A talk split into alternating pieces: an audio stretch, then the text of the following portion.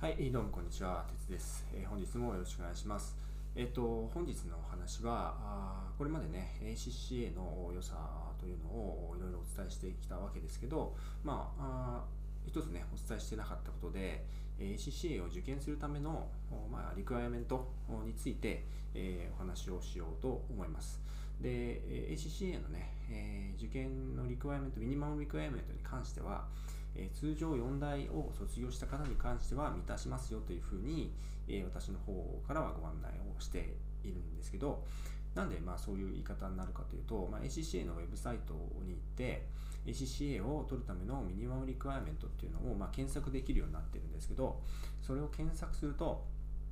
日本の場合は、例えば中学校だと not sufficient 十分じゃない。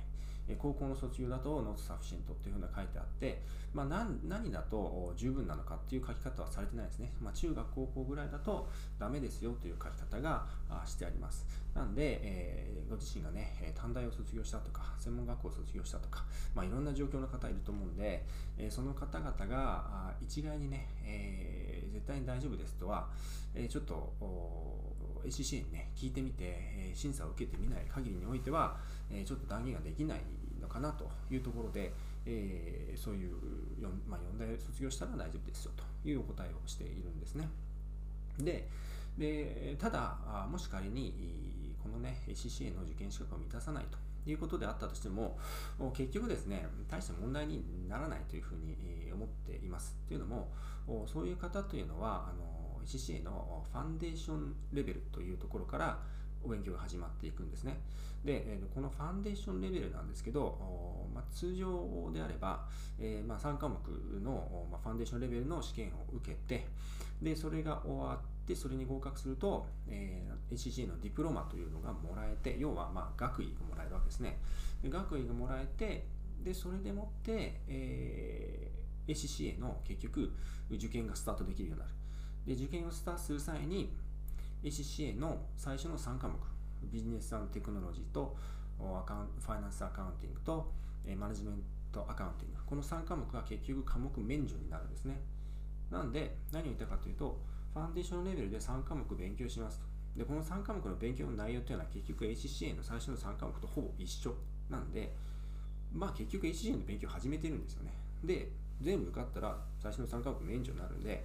えー、なんかね、スタートラインの名称が変わっただけであって、えー、結局やってることは変わんないっていうふうに捉えていただければあいいと思うんですね。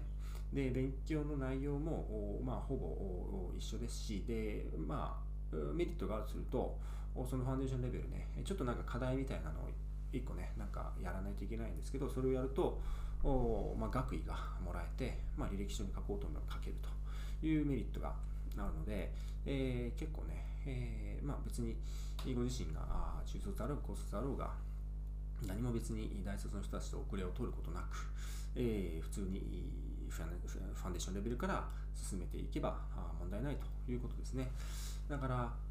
USCPA とかだとね、あの、州とかによって、えー、その、ミニマムリクエアメントが違ってくるんで、単位が足りなくてね、単位を少し追加して取らなきゃいけなかったりとか、えまた、あの、ライセンスをね、え、どこの州なんとか州、ワシントン州とか取るとかってなると、その時にまたこう、追加で、なんか、単位を取らなきゃいけなかったりとか、すごく結構めんどくさいんだけど、ACC の場合は、あまあ、大学が受かってれば ACC へ進め始められて、まあ、人によっては科目免除も受けられて、でもし大学ではなくて、まあ、高校卒業とかあそういうねミニマムリクエアメントを満たさなければあ、まあ、そのレベルからあゼロからスタートしていきましょうということで、えー、非常にシンプルになっているので、まあ、特にね、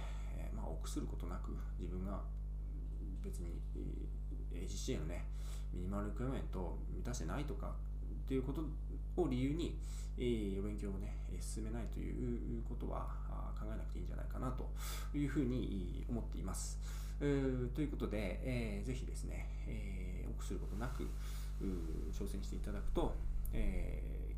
ー、いろいろね、履歴書とかにも